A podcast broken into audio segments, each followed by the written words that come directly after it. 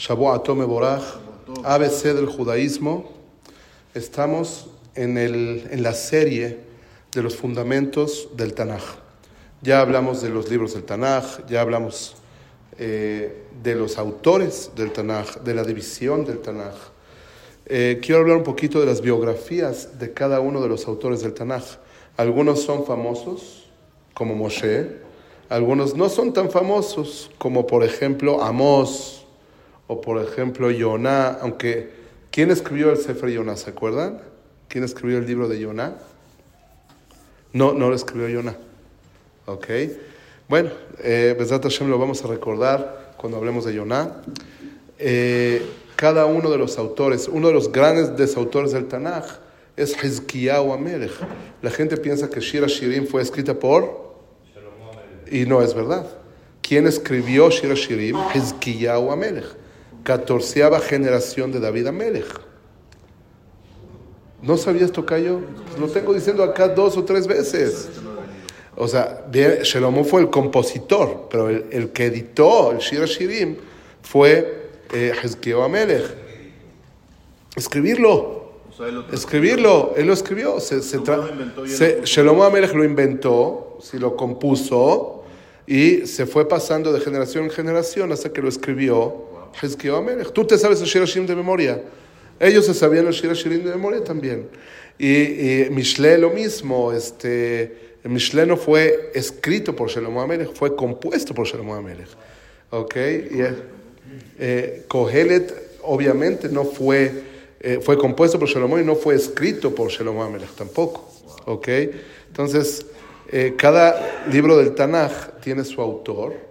A veces los autores son los mismos protagonistas, a veces los autores no son los protagonistas. ¿Ok? De acuerdo al Talmud en el Tratado de Baba Batra. Entonces vamos a comenzar con el famoso Moshe Rabbenu. Vamos a hablar de la biografía de Moshe Rabbenu. Si podemos alcanzar hoy, alcanzamos. Si no, seguimos. el día de mañana, que Tefilat Shahrid va a ser nueve y media de la mañana mañana. Recuerden, nueve y media por ser día no laboral, para no llamar de otra manera las cosas. ¿Ok? ¿Ok? Moshe Rabbenu nace en Egipto eh, en, en, el, en el seno de una familia de Yehudim Levim. ¿Cómo se llamaba el papá de Moshe Rabbeinu? Amram. Y la mamá de Moshe Rabbeinu, Yochebed, muchas gracias. Y eh, tiene dos hermanos. ¿Quiénes son sus hermanos? Aarón y Miriam. Eh, la mamá, cuando nace Moshe, están, están, a la mitad de la esclavitud, o en medio más bien, no a la mitad, sino en medio de la esclavitud de Mitzrayim, de Egipto, eh, cuando fue el decreto de matar, de, de de que tienen que aventar a todos los niños al río Nilo para que mueran, ahí nace Moshe y la mamá lo tiene que esconder durante cuánto tiempo? Tres meses. Tres meses. La mamá tiene que esconderlo durante tres meses, Hazakim Ubruhim, y eh, cuando por fin llega el momento en que ya no puede esconderlo más, tiene que mandarlo a, al río, como todos saben, para que eh, se, se, tiene que deshacer de él. Miriam, su hermana, lo cuida. La hija de Paró lo descubre y se lo queda en el... En el eh, se, se, lo queda para ella, lo, lo, lo, cría como su hijo. Y Miriam propone que haya una mujer que le da, eh, que, que, le dé, que amamante a Moshe de que ella traiga a esa persona y trae a la mamá de Moshe para que lo amamante. Todo eso está escrito dentro de la Torah misma. La Torah dice el nombre de la hija de Paró. No, la, la Torah no dice el nombre. ¿Cómo, ¿Cómo, saben ustedes que se llama? Bitia, no Batia, Bitia, Bitia Bat Paró. ¿Cómo sabemos ese nombre? Ese nombre está escrito en el libro de Ibrea. ¿ok? Eh, ahí menciona a Bitia Bat Tampoco se menciona en el libro de Ibrea que ella es la hija que agarra a Moshe, ¿ok?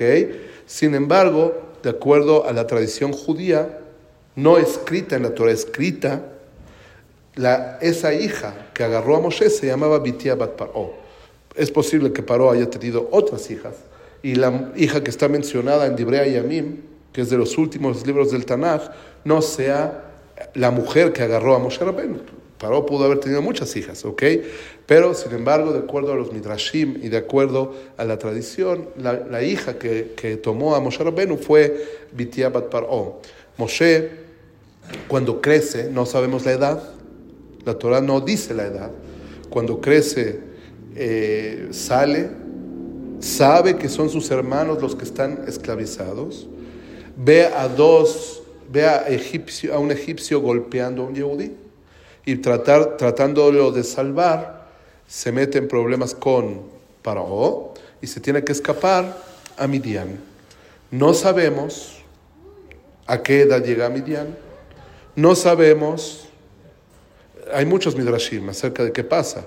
Hay, ahí en medio, en esa época eh, oscura o turbia o no, no insegura, no sabemos qué pasó desde ni sabemos exactamente la edad. Hay muchas opiniones acerca de la edad en que Moshe se escapa a Midian y hay opiniones acerca de la edad, la edad en que Moshe Rabbeinu llega a Midian eh, y, hay inclusive pues muchas historias de qué pasó en esas épocas, por dónde fue, sus travesías, se fue de mochilero, a dónde se fue, se fue a dar vueltas. Todo esa, toda esa parte no está escrita en la Torah de manera explícita, y bueno, nuestro, nuestro, este líder es escogido por Dios para sacar, salvar a su pueblo. Eh, ¿Cómo se llama la, la, única esposa que tuvo Moshe Rabbeinu? Zipora. De acuerdo a la mayoría de las opiniones, fue la única esposa que tuvo. Hay quien opina que tuvo otra esposa y hay quien opina que la, la esposa que está mencionada en Perashat Bealoteja que no dice su nombre, dice Kushit, Aisha Kushit Asher Hay quien opina que no, no es Tzipora, era otra esposa. ¿Ok? Bueno, en esas épocas podían tener muchas esposas, era normal, natural, la poligamia era aceptada, difundida. Eh, de acuerdo a la mayoría de las opiniones, la única esposa que tuvo Moshe fue Tzipora. ¿Ok? Y Moshe Rabbenu guía al pueblo, juzga al pueblo de Israel, salva al pueblo de Israel y se puede decir que la parte más importante de la vida de Moshe Rabbenu es el recibimiento de la Torah. Esa es la parte más importante, más eh, eh, simbólica de, para, para, nosotros, para el pueblo de Israel, el recibimiento de la Torah y el reconocimiento de que Moshe Rabbenu es el profeta más importante que ha tenido el pueblo judío y de acuerdo al Rambam, no solamente el más importante, sino el nivel más elevado de profecía que puede tener un ser humano aquí en la tierra, lo tuvo Moshe Rabbeinu. Tan importante es Moshe que en la religión, en árabe, ¿cómo se le llama al judío que, tiene, que, profesa la, religión judía? ¿Saben? ¿No? Musawi. Din el Musawi. Din el Musawi es la religión de Moshe. ¿ok? Moshe es el, símbolo de, la religión judía. No es el único, no es la única religión que tiene a Moshe Rabbenu como en el tope de topes. Eh, en, la religión cristiana, obviamente que Moshe Rabbenu es un profeta importante. En la religión musulmana, Moshe Rabbenu es un profeta también. Eh, inclusive en otras sectas más pequeñas también Moshe, representa, fue un, un, un, personaje importante para la humanidad absolutamente. Vivió 120 años, fue, destacó en el Tanaj, en la Torah destaca por recibir la Torah y por defender al pueblo de Israel ante Dios. Varias veces Akadosh Baruj quiso destruir al pueblo de Israel por sus pecados y Moshe Rabbenu intervino para salvar al pueblo judío, un líder preocupado por el pueblo judío absolutamente. Ese fue Moshe Rabbeinu. ¿Algún otro dato que estemos eh, enterados? Bueno, eh, la Torah cuenta que Moshe Rabbeinu tuvo algunos errores eh, en el desierto, tomó decisiones equivocadas que le costaron no poder entrar a la tierra de Israel. ¿Cuál fue la gran decisión equivocada? Hay debates no está claro en la Torah. Lo que dice la Torah, lo más claro que dice la Torah, es que en algún momento que el pueblo judío pidió agua.